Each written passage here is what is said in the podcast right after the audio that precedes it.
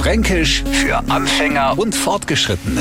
Heute Der böse Finger. Also ich und zwei sind doch all unsere Finger gleichberechtigt. Naja, wenn wir genau nachdenken, stimmt es aber nicht. Weil hebt man in Daumen, sagt man alles Balletti. Nimmt man einen Zeichenfinger, no macht man auf was aufmerksam. Und streckt man den Mittelfinger, naja, da zeigt man einen Besenfinger. Das wäre jetzt eine umfangreiche Erklärung, wenn man nicht in Franken wären, weil wir nämlich auch nur Menschen haben, die sie jetzt beim Ozeng nicht allzu viel Gedanken machen. In alles, was am gerade in die Hände kommt, wird neigeschlupft. Und schon hat man sie zusammengestellt, wie ein besser Finger. Auch der Neufranke kann dann mit dem Finger auf uns zeigen und sich das Maul drüber zerreißen, wie wir uns angezogen haben. Unpassend, schlampig oder einfach bloß komplett unvorteilhaft, wie ein besser Finger. Fränkisch für Anfänger und Fortgeschrittene.